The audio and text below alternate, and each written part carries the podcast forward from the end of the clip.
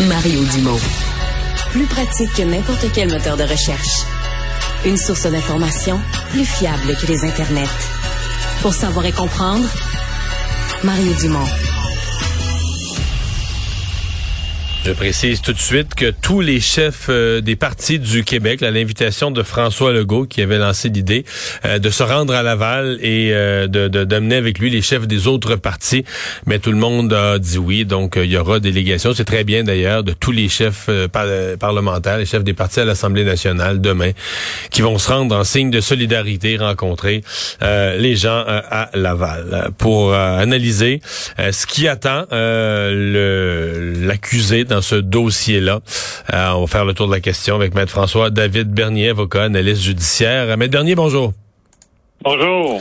Bon, euh, euh, commençons par le commencement. Enlevons toute espèce de, notion de santé mentale pour un instant. Si vous regardez mhm. froidement les actes, ça mène à quel genre d'accusation? Ben, moi, je crois que ça, va mener, si on, on a peu d'informations, on spécule, mais il y a des bonnes chances que on soit à des accusations de meurtre. Le premier degré, deuxième ah degré. Ça pourrait être premier degré, même avec un véhicule dans un. Oui, parce que euh, un meurtre, on le sait, c'est euh, les accusations qui ont été déposées, remarquez ça, c'est des accusations qui n'ont pas d'intention criminelle. Tu sais, de la conduite dangereuse, on se lève pas le matin en disant on va aller conduire dangereusement. L'homicide involontaire coupable, ça veut dire c'est c'est pas un meurtre. Ça cause la mort, mais c'était pas, on avait, on n'avait pas cette intention-là de causer la mort. Et là, dépendamment du dossier, comment il avance, si vraiment c'est intentionnel, ben, euh, un meurtre, là, c'est, c'est de, c'est soit de commettre le meurtre, ou soit de faire un acte, comme là, on a pris un véhicule comme une arme, sachant très bien que euh, ça causerait la mort. Et donc, j'ai l'impression. ça, c'est un meurtre premier. Là. Si on peut prouver euh, une intention, une stratégie, donc parce que c'est ça, le meurtre premier, c'est que tu as, planifié ton affaire, mais si tu es parti avec un autobus, etc., que tu t'es fait un trajet, il y a comme une sorte de planification en première vue. Ben, si tu l'as planifié, tu t'es levé maintenant la veille, ça veut dire sous-peser, tu as dit ben je pense que je vais le faire parce que euh, j'ai mal, je veux faire ça. Là, ça peut être le premier degré. Le deuxième degré, souvent on le compare à l'impulsion mettons, dans ce cas-là, il est en autobus, il a vécu une situation, on en parlera peut-être familière. Et là, tout d'un coup, il, il, dit, je vais me venger. Là, ça arrive comme une pulsion. Là, ça serait plus un deuxième degré. Donc, on, enlève l'élément de préméditation à ce moment-là. Euh, toutes les notions, enfin, en fait, toutes les autres accusations dans ce cas-là de, conduite dangereuse causant la mort, tout ça, tout ça, devient secondaire ou moins grave. C'est-à-dire qu'on va toujours, c'est l'accusation la plus grave qui devient le cœur du dossier. En plein ça. Parce que là, imaginez les policiers, là, ça, ça va vite. Là, et pour ce qu'il faut comprendre, c'est que pour détenir quelqu'un, ça prend des motifs aussi. Donc, des fois, on va, on va se dépêcher un peu, puis on n'aura pas tous les éléments. On va porter des accusations qui sont moindres, qu'on est certain qu'ils peuvent exister. Et par la suite, là. Qui sont suffisantes pour le garder incarcéré. On va déposer des accusations qui sont suffisantes pour le garder incarcéré dans, à court terme. Là. C'est ça, parce qu'on veut le garder, évidemment, en dedans, comme on dit, puis il faut, euh, faut il y a des droits, donc on sait, hein, il faut qu'il comparaisse dans les 24 heures ou le plus rapidement possible. Et là, ben, on, va venir à l'étape aussi, est-ce qu'il est hmm. apte à, là, à, avoir ce procès-là ou à même à comparaître? c'est ce qu'on sait pas. C'est toujours un mystère, ça, pour...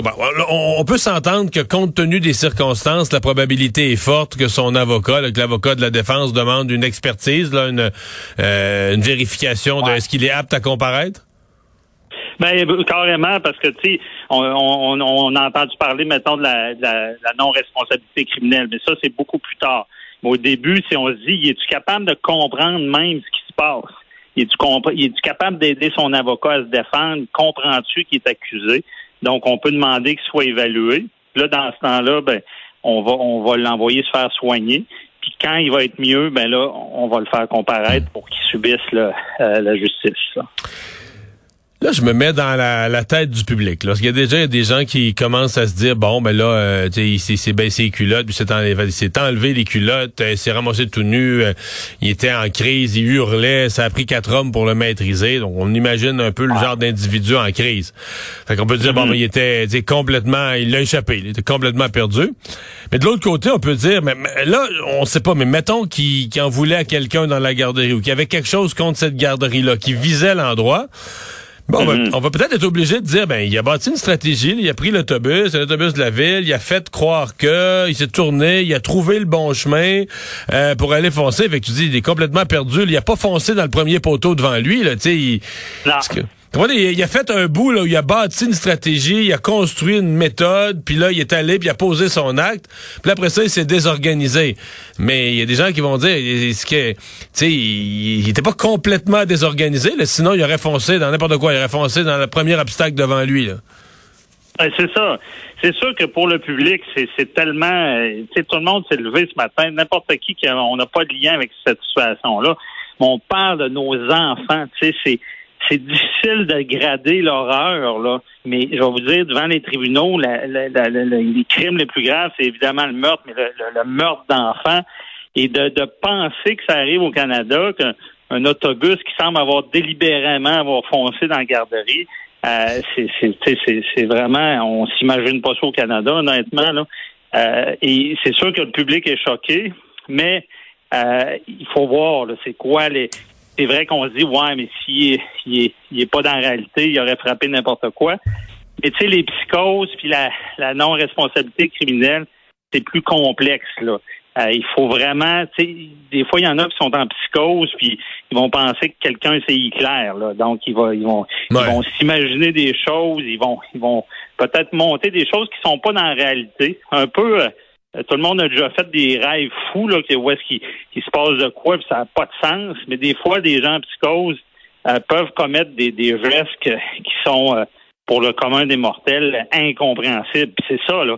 On peut pas s'imaginer que quelqu'un fonce sur des enfants, là, c'est incompréhensible.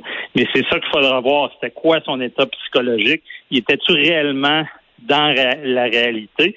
Parce qu'on le sait, pour commettre un crime, ça prend, faut, on dit l'actus reus, ça veut dire le fait de, le- de commettre le geste. Ça prend aussi la mens rea, c'est l'intention.